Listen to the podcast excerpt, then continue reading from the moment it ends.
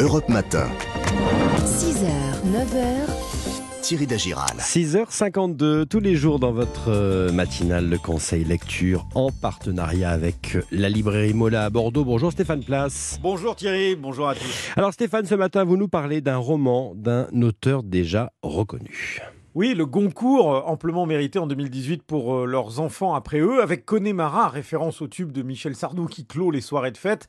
Nicolas Mathieu nous montre qu'il n'a rien perdu de sa finesse d'analyse, d'observation, roman miroir d'une justesse absolue sur la crise de la quarantaine finalement, le cap que s'apprête à franchir Hélène, les études, la carrière, ses filles, son mari, de l'extérieur une réussite, mais c'est l'heure des doutes, d'une colère qui la saisit dès le réveil, quand elle réalise qu'elle n'a pas une minute à perdre pour assumer la course quotidienne qui l'attend, alors qu'elle vient de se réinstaller avec sa famille dans l'Est de la France. L'Est de la France que Christophe, lui, n'a jamais quitté, contrairement à Hélène. Il s'est laissé porter par l'existence, et ça ne l'a pas mené bien loin. Dans ces pages, Christophe et Hélène vont se recroiser. Sixtine de Beaufort, libraire chez Mola. Hélène et Christophe ont fréquenté le même lycée et ensuite leurs voies ont, suivi durant 20 ans des chemins vraiment différents puisqu'Hélène s'est extrait en fait euh, de, cette campagne nancéenne dont elle venait pour euh, aller faire de grandes études à Paris, faire un bon mariage, trouver une bonne situation.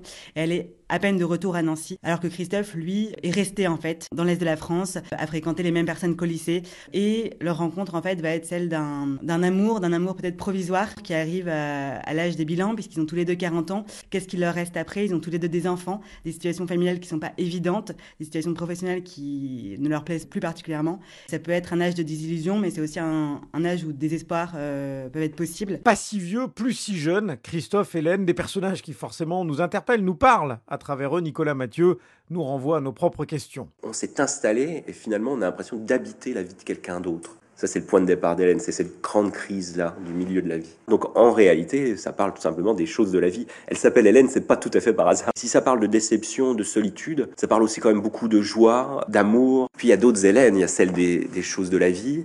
Puis il y a aussi, euh, et c'était une source d'inspiration, euh, dans quelques films de Chabrol dans lesquels joue Stéphane Audran. Elle s'appelle à chaque fois Hélène. Oui. Et Il y a trois ou quatre films comme ça où euh, il y a un côté chabrolien là dans Tout la, fait. dans la malice, c'est le la- Tout à fait. euh, comment dire le sarcasme pour parler des- du monde du travail, de la bourgeoisie, de, de la province, etc. Connemara, c'est un récit qui porte aussi une dimension sociale, une histoire très ancrée dans notre époque où tout s'accélère, mais sans que l'on sache toujours très bien à l'échelle de nos propres vies où cela nous mène réellement.